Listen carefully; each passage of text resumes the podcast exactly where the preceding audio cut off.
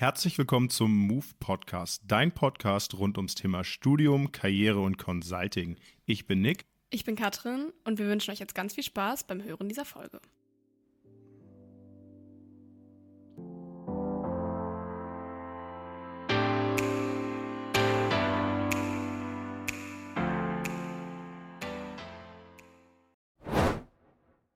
Herzlich willkommen zu einer neuen Folge. Heute haben wir zu Gast Dr. Johannes Branal. Äh, der hat seinen äh, Bachelor, Master in Physik hier an der WWU gemacht, dann seinen Doktor in äh, mathematischer Physik in der Kombination Münster und Oxford. Und ich freue mich heute, dass er hier mit dabei ist. schön, dass du da bist. Stell dich doch gerne einmal vor. Ja, ganz herzlichen Dank für die Einladung.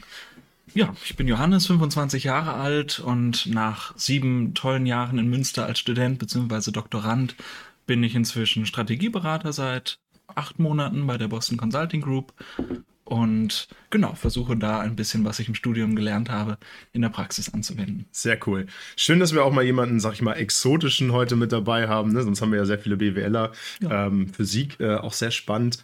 Ähm, wie kam das so, dass du dich damals für Physik irgendwie entschieden hast, da dein Studium zu machen? Ja, beim Thema Physik war ich ein bisschen ein Spätzünder. In der Schule konnte man mich nicht wirklich äh, überzeugen von dem Fach, sodass ich es tatsächlich auch nach der 10. Klasse abgewählt habe. Ähm, ich weiß nicht, ob es letztlich an den Themen lag, am Lehrer lag. Auf jeden Fall ähm, hat mich das Ganze nicht überzeugt. Ich bin erst später über Umwege, über eigene Lektüre mehr wieder auf das Thema Physik gestoßen, als ich auch erst richtig verstanden habe, was, äh, was Physik in der heutigen Forschung bedeutet. Dass man wirklich die ganz fundamentalen Fragen stellt. Was ist Raum? Was ist Zeit? Was sind die grundlegenden Bausteine der Materie? Wie ist das ganze Universum entstanden? Also diese ganz äh, fundamentalen, fast philosophischen Fragen, die haben mich damals sehr fasziniert. Habe dann viel darüber gelesen und gedacht, das will ich jetzt besser verstehen. Und dann habe ich mich relativ spontan entschieden, ähm, dann doch Physik zu studieren, obwohl das der schulische Weg vielleicht nicht gerade vorgegeben hat. Aber ich würde es genauso wieder machen heute. Sehr schön. Gut, dass du eine Wahl getroffen hast, die dir gefällt und auch mal dann, wo du sagst, okay, in der Schule hatte ich vielleicht nicht so viele Berührungspunkte damit und fand das nicht so klasse, aber dann doch gesagt hast, mein Studienweg geht da so ein bisschen hin. Ähm, du hast ja schon erzählt, was lange in Münster. Ähm, vielleicht, wo kommst du her und warum hast du dich für Münster entschieden? Ja, ich komme ursprünglich aus einem kleinen Dorf in der Nähe von Hameln. Das kennen vielleicht einige, die Stadt, die Rattenfingerstadt Hameln. Das ist ein bisschen südlich von Hannover, 50 Kilometer südlich. Und letztlich haben ganz viele Familienmitglieder in Münster studiert, sodass ich eigentlich immer ganz viele tolle Erfahrungen aus deren Studentenzeit aus erster Hand erfahren konnte. Ähm, ich wollte ein bisschen raus aus der Heimat. Viele sind tatsächlich direkt in der Heimat geblieben. In Paderborn oder Hannover waren da naheliegende Unis. Aber um ein bisschen Selbstständigkeit auch zu bekommen, hat es mich mhm. etwas weiter rausgezogen. Schön. Aber zumindest in der Distanz, dass man immer noch gut zurückkehren kann. Und Münster war die optimale Wahl. Und deswegen bin ich auch nach wie vor hier nach ja. acht Jahren. Mich zieht hier erstmal nicht viel weg. Ja. Sehr gut. Ja, ich glaube, äh, jeder, der in Münster studiert, äh, hat, äh, also ich glaube, wir haben noch niemanden jemanden schlecht über Münster reden Nein, können. Also alle fühlen sich hier sehr wohl, es ist eine tolle Studentenstadt. Total. Ähm, ja, ähm, genau. Vielleicht wollen wir noch mal so ein bisschen tiefer ähm, dann äh, reingehen in so deine Studentenzeit. Äh, du hast ja schon erzählt, du hast einen Bachelor und einen Master hier gemacht. Ähm, wie kam das dann auch mit dem ähm, Doktor? Oder sagst, ich mache da noch mal einen Doktor drin und dann mit der Kombination in Oxford und in Münster. Erzähl doch gerne noch mal so ein bisschen aus der Zeit. Das ist bestimmt spannend. Ja, eigentlich schon zur Zeit des Bachelors stand die Entscheidung fest, einen Doktor zu machen. Es ist natürlich relativ üblich in einem Studienfach wie Physik, vielleicht gegenüber Geisteswissenschaften oder anderen Fächern, da tatsächlich auch zu promovieren. Ähm, in der Zeit des Bachelors und ich würde sagen auch noch in der Zeit des Masters war eigentlich immer äh, klar, dass ich auch in der Grundlagenforschung bleiben möchte, zum Beispiel Richtung äh, eine Professur in theoretischer Physik zu gehen. Und dann ist natürlich der, der Doktor nicht verhandelbar, dann stand das eigentlich immer sehr klar fest. Mhm. Und mit dem Ziel bin ich auch erstmal in die Promotion gegangen. Ähm, Im Laufe der Promotion hat sich dann so ein bisschen offenbart, dass, ähm, dass den jungen WissenschaftlerInnen sehr viele Steine in den Weg gelegt werden, was okay. einfach an, an dem System Wissenschaft liegt. Zumindest in, der, in unserer Grundlagenforschung erforschen wir Dinge, die weder der Gesellschaft nützen noch der Wirtschaft nützen, sondern das ist einfach um, um der Sache selbst willen.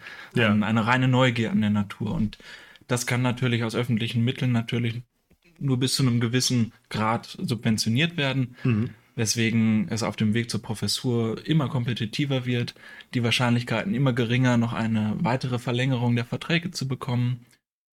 Und so ist dann über den Doktor auch die Entscheidung gereift, dass es das vielleicht auf diesem geradlinigen Weg zur Professur nicht sein sollte. Okay, spannend. Ähm, du bist ja auch äh, Alumni bei Move, also du warst ja auch mal bei Move. Ähm, vielleicht schlagen wir mal so ein bisschen den Bogen da in die Richtung. Ähm, jetzt als Physiker, dann auch in der Beratung, ist ja auch spannend. Ähm, vielleicht erstmal so ein bisschen über deine Zeit bei Move. Wie, also bist du auf die Idee gekommen zu sagen, auch als Physiker ist irgendwie äh, Unternehmensberatung für mich spannend, weil ich sag mal jetzt, typischerweise haben wir sehr viele ähm, Wirtschaftswissenschaftler bei ja, uns, natürlich ja. auch irgendwie Psychologen und so. Mhm. Ähm, jetzt Physiker eher selten, aber natürlich auch immer mal ein paar. Ähm, deswegen würde mich ja interessieren, wie, warum man da so in die Richtung kommt, zu sagen, okay, Unternehmensberatung ist für mich auch interessant. Ja, lange Zeit war mir dieses Berufsbild gänzlich un unbekannt tatsächlich. Also die, die großen Firmen McKinsey oder BCG, vielleicht hatte man das mal im Rande, am Rande gehört, konnte es nicht wirklich einordnen auch der Tatsache geschuldet, dass äh, während des Studiums in der theoretischen Physik wenig Alternativen aufgezeigt werden. Also es ist schon eine Hop- oder Top-Entscheidung. Entweder man, man brennt für die, für die Physik, für die mhm. Wissenschaft, dann äh, kann man sehr viel auch erfahren von, von den Lehrenden. Wenn man das nicht hat, dann werden einem nicht zum Beispiel Praktika nahegelegt oder, äh, oder andere Berufs- Zweige, wie zum Beispiel die Unternehmensberatung, das muss man sich so ein bisschen selbst erarbeiten. Da war ich im Bachelor und Master ein bisschen, bisschen nachlässig ja. und bin dann zufällig das erste Mal auf äh, so eine Unternehmensberatung gestoßen. Ich glaube, Spektrum der Physik heißt das Magazin, da inserieren die auch, weil mhm. die, die Gruppe Physiker und Mathematikerinnen werden, wird immer interessanter für Unternehmensberatungen. Und das war so das erste Mal, dass ich mich ein bisschen damit auseinandergesetzt habe und auch festgestellt habe, dass ich so durch das reine Studium ein ziemlicher Fachidiot geworden bin, ähm, der vielleicht erstmal in der freien Wirtschaft äh, nicht viel, nicht viel reißen kann.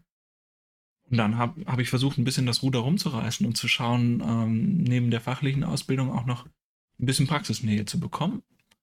Habe dann entdeckt, dass es auch eine studentische Unternehmensberatung gibt, nämlich Move e.V., wo ich dann auch zwei Jahre Mitglied war und da wollte ich einfach einiges aufholen, was vielleicht äh, ja, im, im Elfenbeinturm auf der Strecke geblieben ist, wie man ja. so schön sagt. Ja. Okay, spannend. Cool. Also das heißt praktisch, man kann sich auch als Physiker entscheiden, okay, ich bleibe mehr so ein bisschen im Thema Wissenschaft oder gehen doch dann so ein bisschen in freie Wirtschaft und sag, oder hast du jetzt auch immer noch sehr viel im Bereich Physik zu tun bei deinem äh, jetzigen Arbeitgeber? Bei meinem jetzigen Arbeitgeber habe ich sehr, sehr wenig mit äh, Physik oder Mathematik zu tun.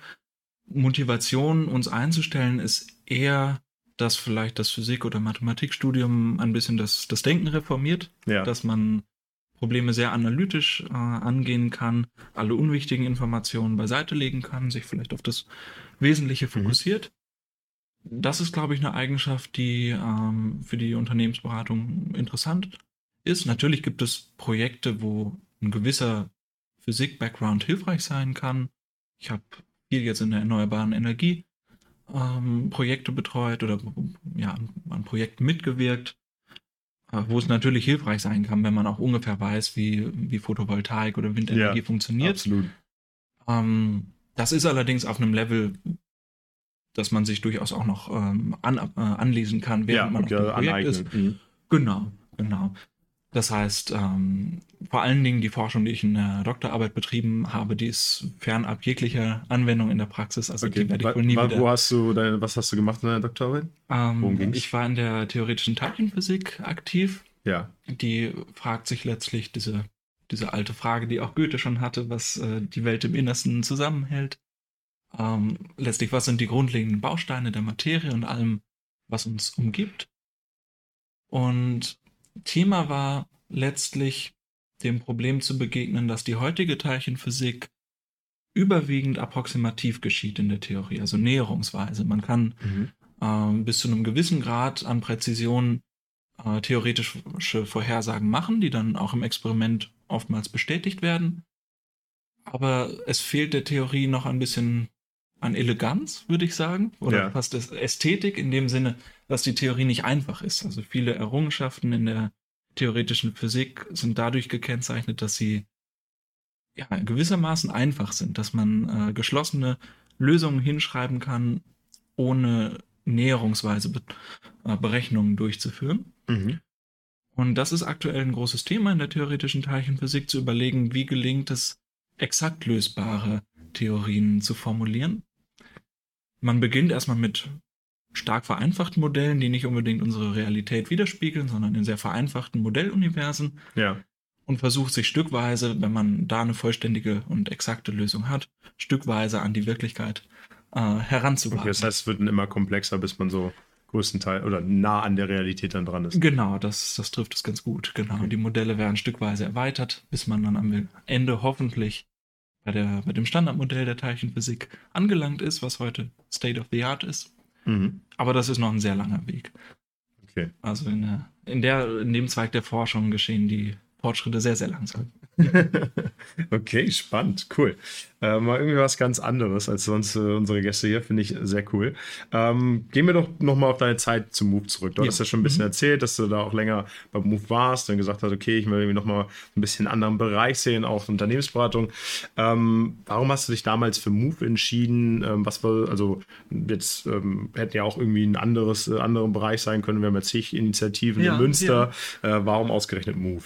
Also ich fand vor allem sehr schön, wie ihr auch auf der Website geschildert habt, so kam ich seinerzeit auch darauf, äh, die Interdisziplinarität. Mhm. Also dass, dass äh, wirklich Studierende aus allen möglichen Fachrichtungen sich beim Move treffen und äh, so mit ihrem Hintergrund eingesetzt werden, dass sie möglichst effektiv und zufriedenstellend die Probleme des Kunden lösen können. Generell genieße ich das auch außerhalb der, der Bubble zu sein, dass man sich mit Absolut, äh, Juristinnen ja. unterhalten kann, mit Psychologen, mhm. äh, mit MedizinerInnen. Das, äh, das fand ich auch eine große Bereicherung. Ja. Einfach mal auszubrechen aus, der, aus dem doch sehr kleinen Kreis in der mathematischen Physik. Und ja, ihr habt ja zahlreiche ähm, Beispielprojekte auch aufgeführt. Das hat mich sehr gereizt, die Vorstellung, an, an vergleichbaren Projekten mitzuwirken. Und das hat mich dann zum Move gebracht. Ja. Sehr schön, ja, äh, finde ich cool. Dann kann ich nur wieder äh, spiegeln. Bei uns ist ja auch so, wir hängen als BWLer immer sehr in unserer Bubble, sage ich mal, ab mit mhm. den ganzen Wirtschaftswissenschaften dann. Und es ist dann auch mal cool, dass man irgendwie, ähm, sei es irgendwelche internen Projekte oder externen Projekte oder auch irgendwelche Socials zusammen mit anderen macht, die halt mal nicht aus dem gleichen Bereich sind, weil schon natürlich die Themen dann irgendwo auch ähnlich sind. Man hat immer die gleichen Gespräche und dann ja. auch mal ganz spannend, mhm. dann äh, irgendwie mal andere Leute zu sehen, so irgendwie dann ähm, ne, angehende Ärzte und Ärzte Ärzten ähm, oder dann auch irgendwie aus den Naturwissenschaften ist auch sehr cool oder die Psychologen, äh, die wir auch mit dabei haben, das ist schon ganz schön. Definitiv. Ähm, ja. Genau, was äh, vielleicht ist so nochmal wichtig oder was ich immer sehr spannend finde, was ich viele Gäste frage, was so deine ja, Lessons learned aus der Zeit beim Move sind. Äh, vielleicht hast du ja Projekte betreut oder was mit dabei. Was hast du da so mitnehmen können? Ja, erstmal konnte ich so ein bisschen das, sagen wir mal, Berater einmal eins erlernen. Ähm, stichhaltige Präsentationen erstellen. Also es war das erste Mal seit der Schulzeit, dass ich wieder mit PowerPoint in Berührung kam. Ein gutes Präsentieren ist etwas, worauf bei mir im Studium keinerlei Wert gelegt wurde. Ja. Sowohl vom Erscheinungsbild der Präsentation als auch von den rhetorischen Skills. Da hat es mir sehr geholfen, dass äh, wir eingangs als Trainees äh, verschiedenste Schulungen hatten, wo man einmal wirklich an die Hand genommen wird und gezeigt wird, das macht eine gute Präsentation aus, das macht einen guten Präsentationsstil auch aus im rhetorischen Sinne. Ähm, dasselbe, was für PowerPoint gilt, gilt auch für Excel, auch mhm. ein Programm, was ich tatsächlich nie benutzen musste im Studium. Ja. Äh, das heißt, es waren wirklich die grundlegendsten Dinge, die ich erstmal nachholen musste. Ähm, und da hat Move eine großartige Plattform erstmal geboten in dem ersten halben Jahr der Trainierphase. Ähm, einige, einige dieser dieses Basiswissens, äh, einige Teile dieses Basiswissens auf, äh, aufzuarbeiten. Weiterhin war extrem hilfreich für mich die äh, Vorbereitung auf diese umfangreichen Bewerbungsgespräche, auch in der Strategieberatung. Auch etwas, was dessen ich mir überhaupt nicht bewusst war. Diese Case-Interviews, auf die sich ja teilweise monatelang akribisch vorbereitet mhm. wird, vor allen Dingen, wenn man ein, ein Fachfremder ist. Ähm, da hat Move auch eine ganz äh, großartige Plattform geboten, des Austausches einerseits mit denen, die die Erfahrung schon gemacht haben, äh, vielleicht schon Praktika in der Strategieberatung gemacht haben, äh, andererseits aber auch äh, Erfahrungen äh, im Peer-to-Peer -Peer, äh, zu sammeln mit denen, die sich auch aktuell auf, auf eine solche Stelle beworben haben.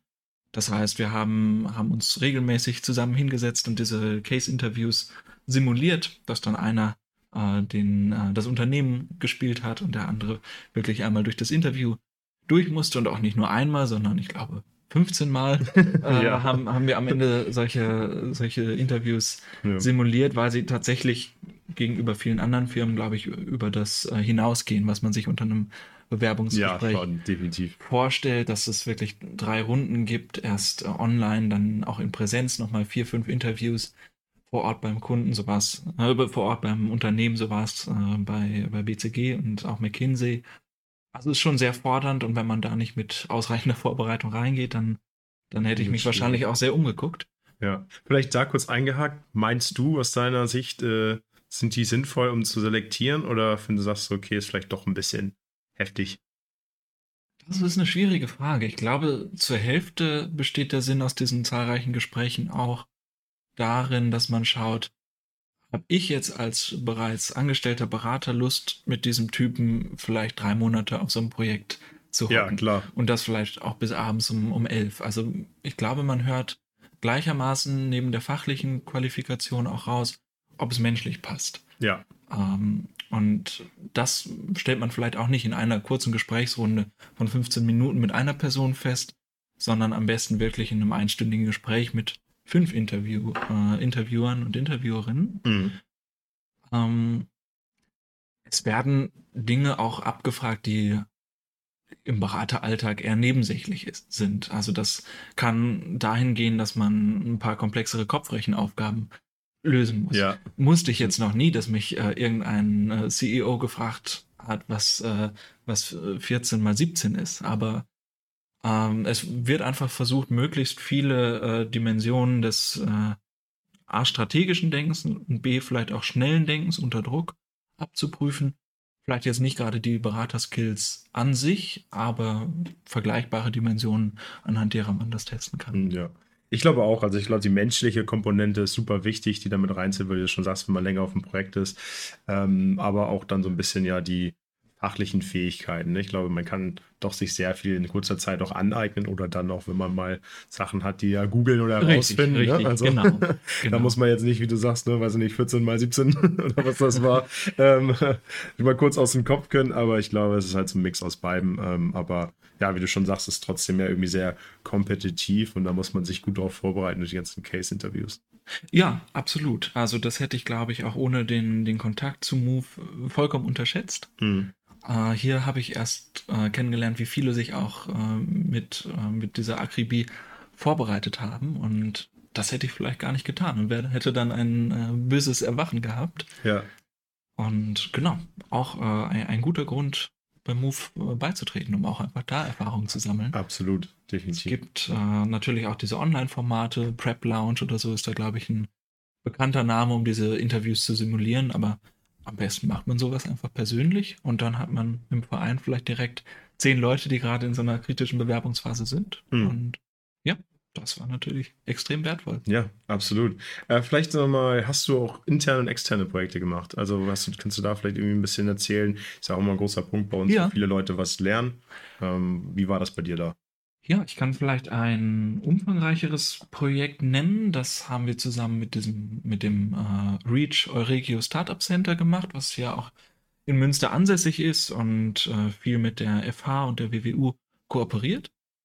Da ging es darum, dass man letztlich Leute wie mich, Fachfremde, insbesondere aus dem MINT-Bereich, äh, näher an das Thema Unternehmertum, Unternehmensgründung heranführt. Mhm weil es sich doch zeigt, dass die allermeisten Startups immer noch äh, in, in BWLer Hand ja, liegen, was völlig verständlich ist und auch richtig. Also man, man sollte nie ein Startup gründen, ohne mindestens einen BWLer oder eine BWLerin dabei zu haben. Ja.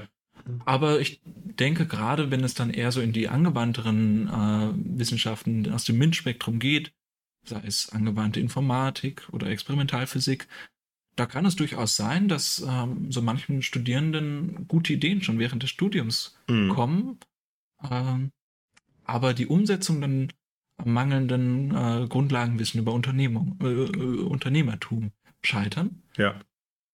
Und das haben wir versucht anzugehen mit dem Reach, dass wir eine, äh, einen, einen, Kurs entwickelt haben, mh, hm, wo es am Ende ein Zertifikat gab nach mehreren Lehrgängen mit eingeladenen Sprecherinnen und Sprechern, ähm, wo genau diese Grundlagen eben vermittelt werden sollten. Heißt, wir sind zur, zur Vorbereitung erstmal in äh, verschiedenste Vorlesungen und Seminare gegangen, haben da äh, Werbung gemacht und haben leider da genau das feststellen müssen, was ich auch schon eingangs erwähnt hatte. Also man sieht doch eine gewisse Engständigkeit, je theoretischer die Wissenschaft wird, gegenüber ähm, ja, Tätigkeitsfeldern außerhalb dieser Wissenschaft. Wir haben verschiedenste Professoren auch in dem Bereich angeschrieben. Die Rückmeldungsquote ging tatsächlich gegen null. Also wir durften keine, äh, keine zwei Minuten äh, unser Pro äh, Programm vorstellen in hm. einer 90-minütigen Vorlesung. Und das hat eigentlich das ganze Drama uns nochmal vor Augen geführt, weswegen da auch dieser Handlungsbedarf da ist, weswegen äh, niemand auf die, oder wenige nur, zu wenige aus dem MINT-Spektrum auf die Idee kommen, tatsächlich da in, in so eine Richtung zu gehen. Und ja, in der Rückschau würde ich deswegen sagen, war das, äh, war das Projekt auch wirklich sinnvoll. Am Ende haben wir meines Wissens zu 15, 16 durch diesen Kurs gebracht, cool. die das Zertifikat abgeschlossen haben. Also sieht man schon da, dass da auch Interesse doch da, besteht. Das Interesse ne? also ist, ist äh, da. absolut da. Genau. Man muss halt nur irgendwie die richtigen Kanäle finden. Ich habe dann erfahren, wie, wie gang und gäbe das eigentlich ist an Fachhochschulen, aber auch in wirtschaftswissenschaftlichen Studiengängen, dass solche Formate in Vorlesungen oder Seminaren vorgestellt werden. Das ist völlig selbstverständlich hm. ist. Und da waren wir natürlich etwas äh, schockiert, dass einem da so viele Steine in den Weg gelegt werden. Ähm, wenn es selbst um, um, um so ganz kurze Vorstellungen äh, von Programmen geht. Mhm. Das heißt, da gibt es noch eine ganze Menge zu tun. Wir hatten natürlich die große Reichweite durch das, äh, durch das Reach, konnten da eine ganze Menge auch einfach an, an Publicity erzeugen. Ähm, ja, aber es, es bleibt nach wie vor ein Feld, wo, äh, wo es viel zu tun gibt, wie gesagt. Ja, glaube ich, das ist viel Arbeit. Aber ich meine, da können ja auch mal tolle Ideen draus entstehen und äh, schade, dass es dann so ein bisschen an diesen mangelnden betriebswirtschaftlichen Kenntnissen dann äh, so ein bisschen scheitert oder auch das nicht so gefördert wird, weil ich glaube, gerade auf dem Bereich gibt es ja auch immer viele neue spannende Erkenntnisse und viele gute Ideen.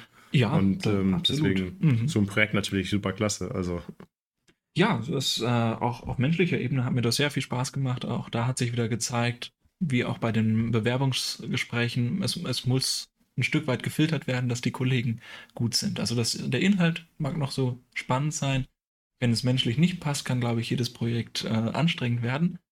Das war beim Move nie der Fall. Ähm, und das, da zeigt sich, glaube ich, auch ein gewisses Talent in den Auswahlprozessen, dass, äh, dass viele motivierte Teamplayer hier ankommen und mit denen man äh, sehr viel Spaß hat auf den Projekten, sehr effizient zusammenarbeiten kann. Mhm. Und äh, auch deswegen hatte ich äh, eine sehr große, äh, großartige Zeit beim Move. Ja. ja. Okay, sehr cool. Ähm, Bringen wir nochmal einen anderen Punkt, den wir hier mit äh, auf unserer Agenda haben. Geht so ein bisschen um das Thema ne, Berufseinstieg, Praktika ist bei vielen immer so ein Ding. Du hast ja, ja schon erzählt, diese ganzen Case-Interviews. Du hast ja auch äh, Bachelor und Master mit wirklich Top-Noten äh, gemacht. Ähm, wie war das bei dir? Hast du dann irgendwann mal auch gesagt, dann ich mache mal ein Praktikum in dem Bereich, schau mir das mal an. War das, kam das erst später? Ähm, ich meine, voll häufig wird ja gesagt, auch gerade wenn man äh, zu BCG oder sowas will, dann musst du in dem und dem Semester schon das und das Praktikum gemacht haben und das und äh, das. Also es gibt so ein bisschen so ein paar Steps, die man sozusagen abgehakt haben muss. Wie war das bei dir? Ja, also ZuhörerInnen kann ich, äh, die in der Richtung Interesse haben, beruhigen.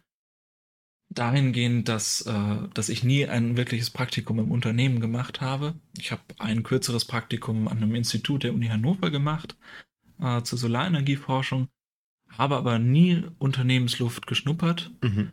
Und das war etwas, ein vermeintliches Manko, was in den Bewerbungsgesprächen gar nicht angesprochen wurde.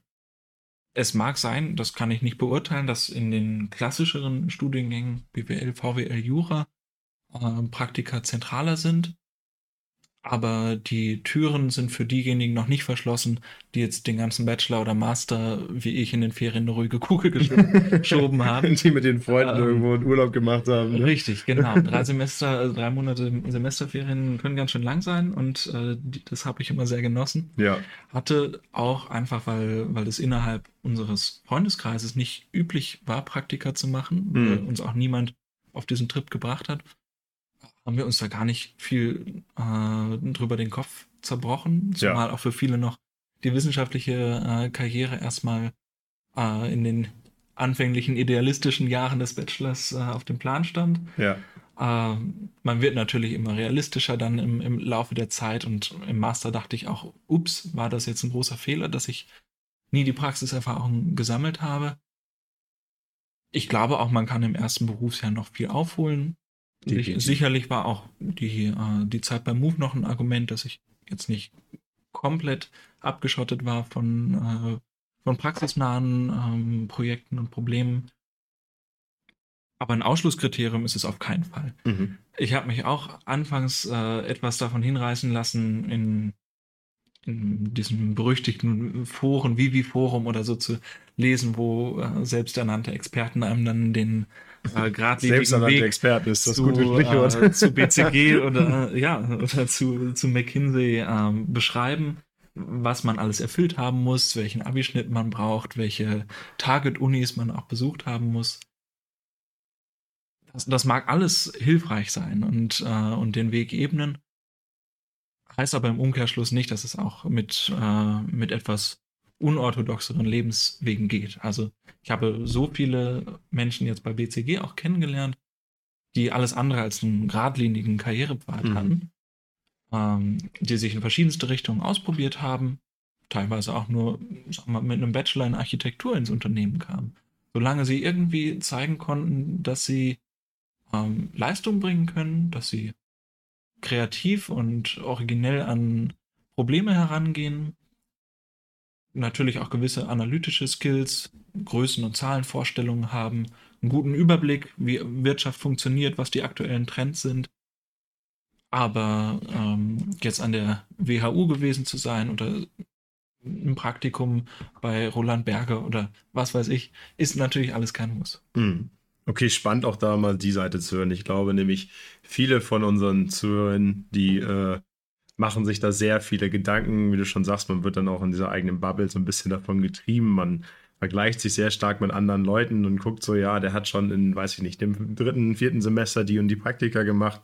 Aber ich glaube auch, das sollte sich so ein bisschen die Waage halten, dass man einerseits schon schaut, worauf hat man Lust, dass man auch Praktika macht und auch ein bisschen einfach zu sehen, gefällt mir der Bereich überhaupt, da ist nun vielleicht ein Startup oder ein Konzern oder Beratung oder welche anderen Berufe es noch alle gibt. Das ist ja so viel, was man machen kann. Ich denke. Ähm, aber was sollte so, so ein bisschen auch äh, sich so die Waage halten, ne? dass du dann sagst, okay, wenn ich mal Lust habe, mit meinen Freunden den Sommerurlaub zu verbringen, dann äh, muss dann vielleicht in dem Semesterferien kein Praktikum richtig, passieren. Ne? Richtig, das Studentenleben ist, glaube ich, eine einmalige Zeit, die man äh, so im Leben nicht nochmal geboten bekommt und natürlich darf man Dinge nicht zu sehr schleifen lassen. Also ich will auch äh, keine, keine Illusionen erzeugen. Es ist kompetitiv. Ich glaube, am Ende wurden zwei bis drei Prozent der BewerberInnen letztlich auch äh, genommen, beziehungsweise bekamen einen Vertrag vorgelegt. Ja, zwei bis drei Prozent, krass. Ähm, ja, also die Selektionsmechanismen sind schon relativ hart, aber das soll einen nicht davon abhalten, auch bestimmte Semesterferien einfach mal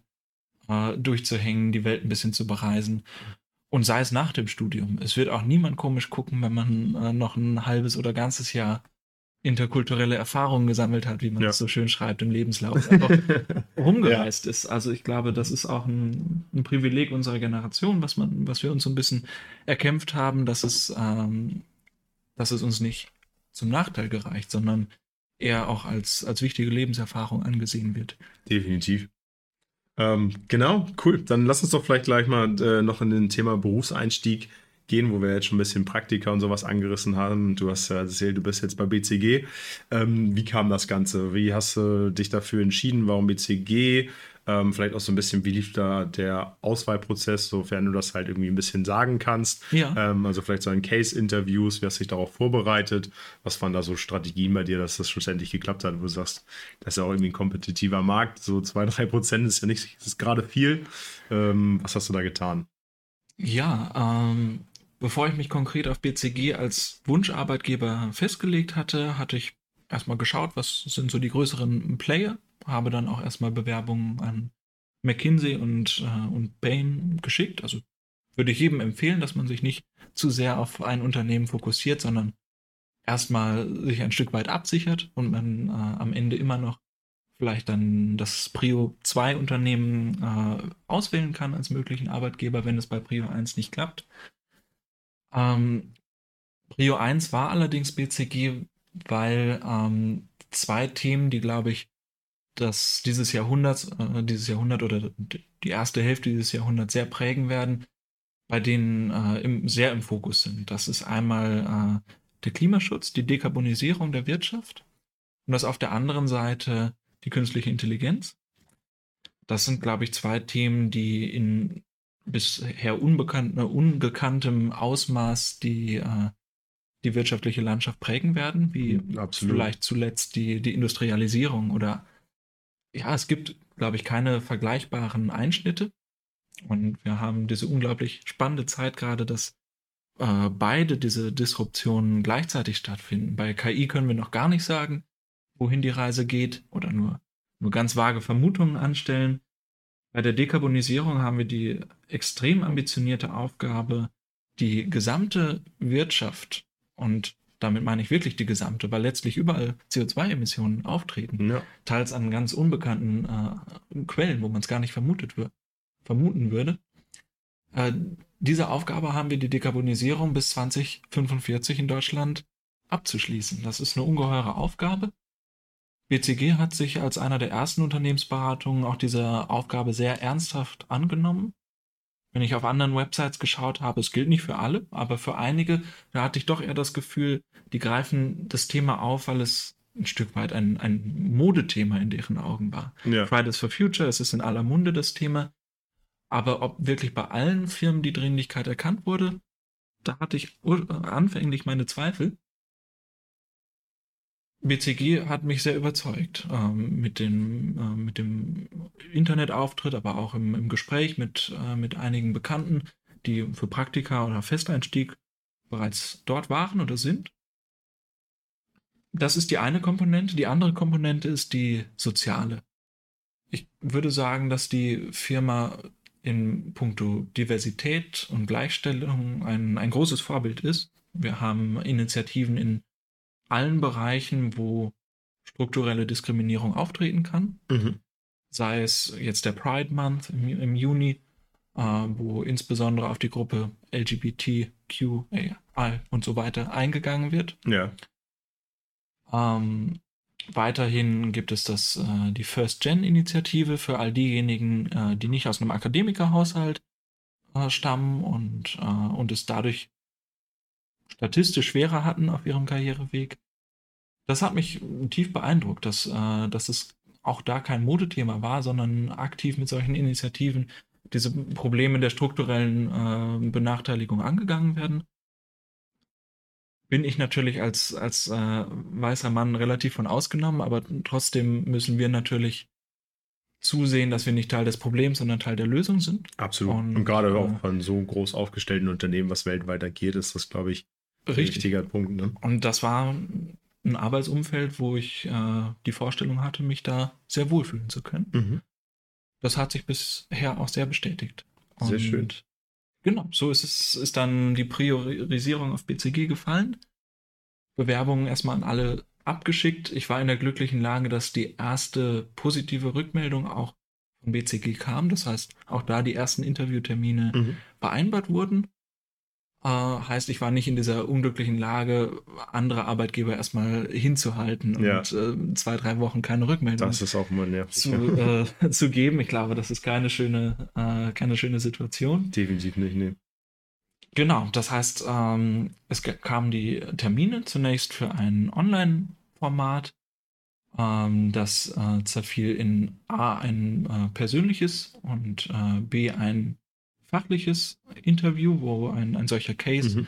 ich glaube, in, in 45 Minuten gelöst werden musste.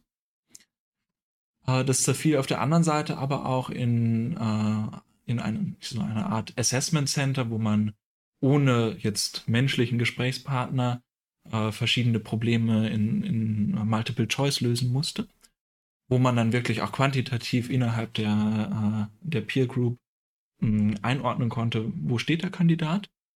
Das heißt, in der ersten Runde werden die Aus, wird die Auswahl tatsächlich sehr quantitativ auch über diesen Test durchgeführt und nicht nur über den ersten persönlichen Eindruck. Das hat offensichtlich ganz gut geklappt. Also ich hatte dann auch die Einladung nach München ins Münchner Büro bekommen, wo dann die zweite Interviewrunde stattfinden sollte. Das war tatsächlich ein sehr umfangreiches Gespräch. Ich hatte zwei längere Case-Interviews, eins auf Englisch, eins auf Deutsch. Mhm. Und zwei kürzere, wo es nicht um die klassischen Case-Interviews ging, sondern man mit Problemen konfrontiert wurde, die eine gewisse Kreativität ähm, außerhalb des wirtschaftswissenschaftlichen Denkens äh, erfordert haben. Mhm. Und genau, dann haben sich die Damen und Herren zurückgezogen zur, äh, zur Besprechung. Und wir saßen dann zwei, drei Stunden dabei äh, bei BCG in der, äh, ich glaube, im, in der Kantine oder so saßen wir und haben mit den Fingern getrommelt und wurden dann alle einzeln äh, reingebeten. Ja. Und dann gab es tatsächlich äh, am Ende den Vertrag. Ja. Cool. Ja, sehr schön. Hört sich doch gut an. Dass du auch sagst, okay, ich bin dann da glücklich äh, im BCG und äh, sagst, das ist äh, genau, für dich der super Arbeitgeber. Genau, auch die äh, Erwartungen erfüllt, die ich, äh, die ich hatte. Mhm. Natürlich waren anfangs auch ein bisschen die, äh, die Sorgen da. Man hörte hier und da auch wieder in den berüchtigten Vivi-Foren äh, von den, äh, von den ja. Arbeitszeiten und manchmal auch Arbeitsbedingungen, möglicherweise auch ein rauer Ton aus der, aus der Management-Ebene. Das sind Dinge, die konnte ich so nicht beobachten mhm. bislang. Ein sehr fairer Umgang in sehr flachen Hierarchien. Arbeitszeiten, die sich, glaube ich, seit der Corona-Pandemie insbesondere deutlich gebessert haben. Ja. Also man, man merkt deutlich, dass einerseits die Gen Z Einzug hält und sich bestimmte Dinge vielleicht nicht mehr gefallen lässt. Das ist natürlich auch ein sehr arbeitnehmerfreundlicher äh, Markt gerade. Das heißt, man, äh, man darf auch bestimmte Dinge einfach einfordern durch unsere zahlenmäßige Übermacht im, im Sinne der, äh, äh der Stellen, die jetzt äh, mehr und mehr immer frei werden durch die Boomer-Generation. Aber andererseits hat natürlich die, die Pandemie auch äh, ganz stark die, die Arbeitskultur beeinflusst, ja. dass es kein Standard mehr ist, von montags morgens bis donnerstags nachmittags beim Kunden mhm. zu sein teilweise schon durch den simplen Grund, dass der Kunde gar nicht da ist, sondern selbst im Homeoffice, ja. dann brauchen wir dann natürlich auch nicht äh, die ganze Woche anzutanzen. Mhm. Aber jetzt für dich konkret, du hast auch gesagt, du lebst jetzt hier in Münster, das ja. heißt, äh, du bist dann auch häufiger im Homeoffice oder beim Kunden vor Ort. Richtig, ich würde schätzen, dass so zwei Drittel der Wochen ich zumindest teilweise beim Kunden bin. Das kann sein, das übliche Format gerade ist, dass man dienstags morgens äh, dort startet und donnerstags nachmittags wieder abreist. Mhm. Das ist natürlich schon eine enorme Verbesserung. Also in, in der ersten Woche hatte ich noch so einen ähm, Projektleiter vom, vom alten Schlag, sage ich mal, wo dann auch wirklich montags morgens es um neun in München losging. Das zerschießt dir die ganze Woche, wenn du um vier, äh, um, um, um, vier äh, losfährst aus Münster erstmal äh, zum Düsseldorfer Flughafen und dann in aller Herrgottsfrühe da am Gate stehst. Den Schlafmangel, den holst du nicht auf bis Donnerstag. Ja. Ähm, aber genau, der Trend und die, die Mehrheit geht tatsächlich dazu über, äh, diese Dienstags- bis Donnerstags-Nachmittags-Woche mhm. ähm, durchzu, durchzuführen. Montags und Freitags entweder im Homeoffice oder Freitags dieser klassische Beraterfreitag, wo man sich auch in den jeweiligen Standorten, bei mir ist der nächste Düsseldorf, trifft, zusammen Mittag isst und auch einfach Kollegen kennenlernt. Das ist ja auch ganz, ganz, ganz wichtig, ja. nicht im Homeoffice zu versauern. Mhm. Weil letztlich sind die in Düsseldorf diejenigen, die man auch äh, regelmäßig sieht. Auch Projektteams, die aus ganz Deutschland und Österreich gestafft werden, mhm. sind es, selbst wenn Freundschaften entstehen, immer nur kurzfristige Freundschaften. Nach zwei, drei Monaten oder vielleicht auch nach acht, neun Monaten bei Langläuferprojekten wird man wieder komplett neu durchgemischt und äh, sieht sich gegebenenfalls tatsächlich nie wieder in Präsenz. Mhm. Deswegen, es macht auch Sinn, äh, ins Büro zu fahren nach Düsseldorf, ja. auch wenn es natürlich ein Pain ist mit, dem, mit der Ruhr, Ruhrgebietsverbindung mit der Bahn nach Düsseldorf. Aber, das ist nicht so weit. Was tut man nicht alles? Ja. ein bisschen zu connecten. Vielleicht da nochmal eingehakt, das ist ja auch ein Punkt für viele, ähm, so wie du schon sagst, Gen Z, ähm, die, Thema Work-Life-Balance ist bei vielen. Ich habe letztens so einen ganz spannenden Artikel gesehen, wo irgendwie weiß ich, eine große Dame aus dem Management gesagt hat, Gen Z hat keine Lust mehr auf Arbeiten. Ähm, ich würde ich so nicht äh, bestätigen. Ähm, ich glaube, es gibt halt viele Punkte, die uns halt auch wichtig sind ähm, dass es sich halt nicht nur alles um Thema Arbeit dreht, sondern auch irgendwie das Privatleben ja, eine viel größere ja. Rolle spielt, wenn ich das vergleiche, vielleicht mit meinen Eltern oder auch Großeltern, da wurde immer so ein bisschen mehr getrimmt, arbeiten, arbeiten, mhm. arbeiten, mhm. damit man dann gewisse Statussymbole vielleicht erreicht und ähm, dann ein gutes Leben führt. Wir sagen äh, jetzt in unserer Generation vielleicht, wir wollen ein bisschen mehr leben, wir brauchen nicht, äh, weiß ich nicht, noch ähm, die tausend Euro mehr, ähm, um irgendwie glücklicher ja, zu sein. Absolut. Ähm, mhm. Aber ich glaube auch irgendwie in der Beratung ist schon ja ganz klar, man macht hier keinen 40-Stunden-Job, ne? Ähm, aber die Frage daraus wäre so, ähm, mit der Arbeit dort hast du trotzdem Zeit, äh, deinen persönlichen oder, ähm, sag ich mal, äh, Zielen nachzugehen oder auch äh, für dich was äh, zu machen in deiner Freetime.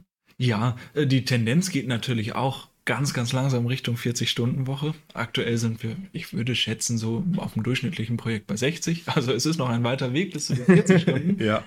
Aber äh, nichtsdestoweniger, man, man merkt, es tut sich viel. Also es werden, wurden Methoden eingeführt, um wöchentlich zu tracken, ob wir ähm, teilweise den, den Laptop noch nach 22 Uhr aufmachen mussten.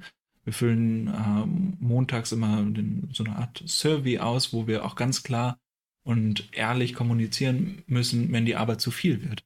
Das Ganze wird dann ähm, während der Woche tatsächlich auch wöchentlich äh, besprochen und es wird geschaut, wenn, wenn man da in, in tiefroten Umfrageergebnissen ist, was können wir jetzt machen, um, um dagegen zu steuern? Das sind alles Elemente, die erst vor, vor kurzer Zeit eingeführt wurden.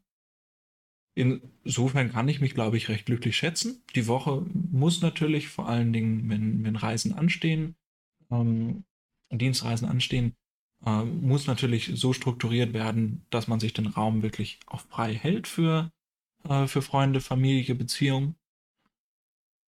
Das ist schon etwas, was am, äh, zu Beginn des äh, Berufsstarts offen kommuniziert werden muss. So, Leute, schickt mir bitte keine, äh, keine WhatsApps irgendwie, ob ich Mittwochabend mit ins, ins Kino komme oder an den Kanal, das, das ja. wird mich nur deprimieren. Äh, Mittwoch weil, 16 Uhr über den Kanal wird schwierig, ja, ne? Das, äh, das ist so. Ja. Man, man muss dann das Wochenende ein Stück weit heilig sprechen und das wird auch von der Firma auf jeden Fall so kommuniziert. Am Wochenende macht niemand den Laptop aus, auf. Und auch freitags ist in der Regel zwischen 4 und 6 Uhr Feierabend. Mhm.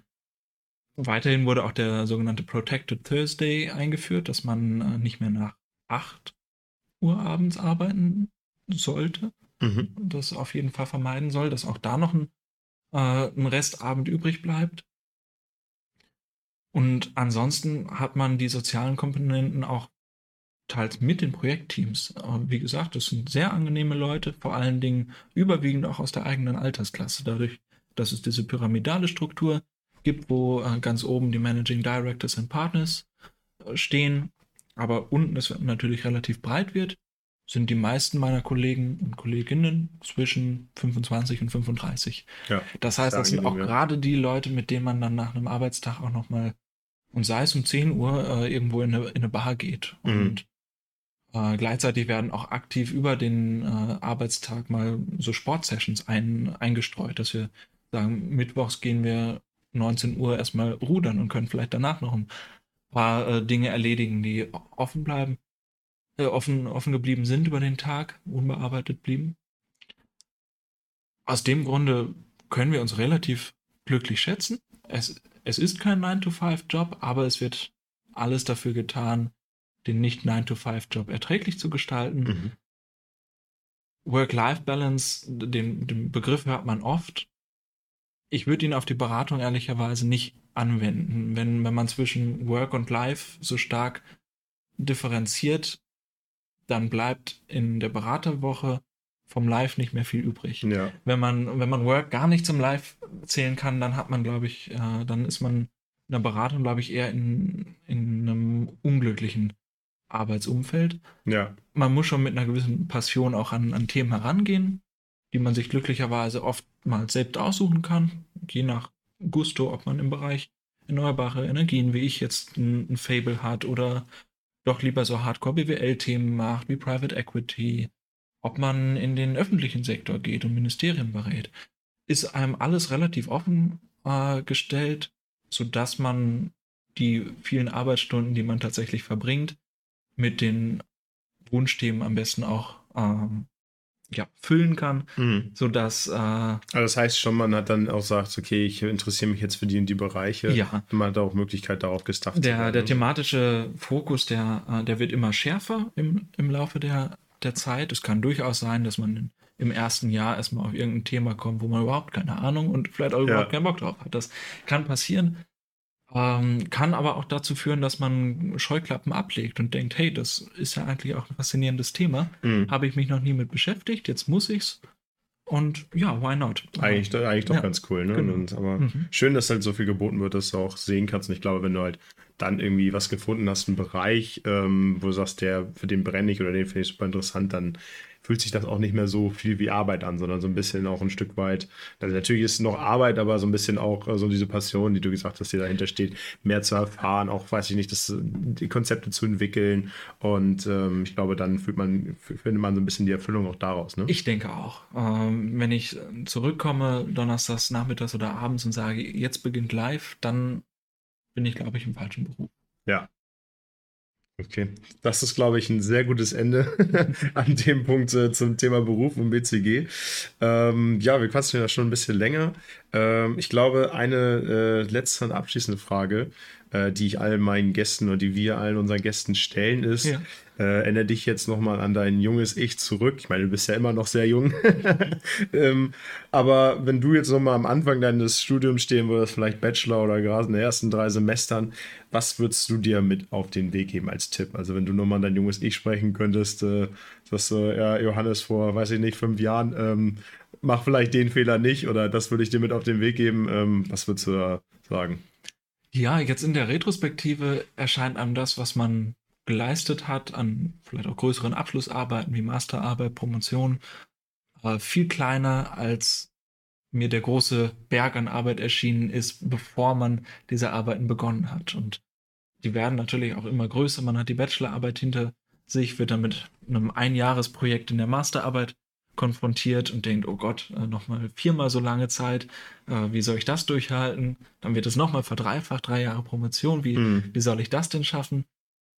Ähm, am Ende schaut man da sehr gelassen drauf und denkt, ach, so, so schlimm war es nicht. Man hat es nicht als, äh, als großen Berg empfunden, sondern hat letztlich das, das Thema in so viele Puzzleteile zerlegt, dass es einem nicht mehr so, so gewichtig und groß vorkam.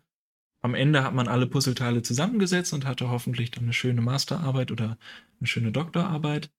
Aber die, die Sorge vor, vor diesem äh, unbezwingbaren Berg, die würde ich, glaube ich, heute meinem jüngeren, jüngeren Ich nehmen. Man kommt immer irgendwie ans Ziel oder auf den, auf den äh, Gipfel, manchmal auf ganz, äh, ganz ungewöhnliche Art und Weise. Äh, der wirkliche Durchbruch in der Doktorarbeit ist auch erst im dritten Jahr, nach Mhm. zwei äh, eher frustrierenden Jahren gelungen. Irgendwie funktioniert es am Ende. Also es wird kein Doktorvater der Welt sagen so, das ist jetzt gar nichts, du, du kriegst diesen Titel nicht. Ja. Drei Jahre waren, äh, Das wäre natürlich schade, äh, ne? waren umsonst. Natürlich kann es sein, dass nochmal ein Jahr oder zwei verlängert werden. Ja. Aber, aber solche Sachen, solche Sorgen, dass Großprojekte nicht laufen, Hm. die kann man, glaube ich, äh, die sind unbegründet in, in einer Vielzahl von Fällen. Eine andere Sache ist, ähm, es genau wieder so zu machen, dass man sich nur das heraussucht, wo man sehr viel Spaß dran hat, dass man nicht schaut, ich brauche diese oder jene Abschlüsse, um bestimmte Ziele im Leben zu erreichen, sondern ich mache diese oder jene Abschlüsse, weil sie mich thematisch einfach äh, faszinieren. dann kommen die guten Abschlüsse von, von selbst. Dann hat man, hat man Spaß daran, beschäftigt sich vielleicht auch nochmal über den, über das Curriculum hinaus mit dem, mit dem Thema und mit Begeisterung und Passion klappt es, glaube ich, besser als äh, mit Druck und, äh, und der ständigen Bürde, möglichst gut abschließen zu müssen. Mhm. Ähm, das würde ich, da würde ich, glaube ich, mein jüngeres Ich auch nochmal bekräftigen. Mach einfach das, was Spaß macht. Ja. Und, äh, und schau nicht zu sehr auf vielleicht andere Lebensläufe oder Ratschläge, wie das perfekte Leben gelingt. Ob man am Ende damit glücklicher ist, wenn man, wenn man sich an einen vordefinierten Karrierepfad hält, weiß ich nicht, habe ich meine Zweifel. Mhm. Sehr schön. Da habe ich, glaube ich, nichts mehr hinzuzufügen. Ähm, hast du sehr gut gesagt. Äh, ich danke dir für ein tolles Interview und für die ganzen Insights. Schön, dass du mit dabei warst. Ich habe mich sehr gefreut, heute da gewesen zu sein. Und ja, vielen Dank für die Einladung noch. Gerne, gerne. das war die heutige Folge. Vielen Dank, dass ihr eingeschaltet habt. Wenn euch die Folge gefallen hat, hinterlasst uns auch gerne eine Bewertung bei Spotify oder Apple Podcast. Wenn ihr weitere Ideen für Folgen habt oder selber etwas Spannendes erzählen wollt, schreibt uns doch gerne bei Instagram oder LinkedIn. Die Links findet ihr auch nochmal in unseren Shownotes.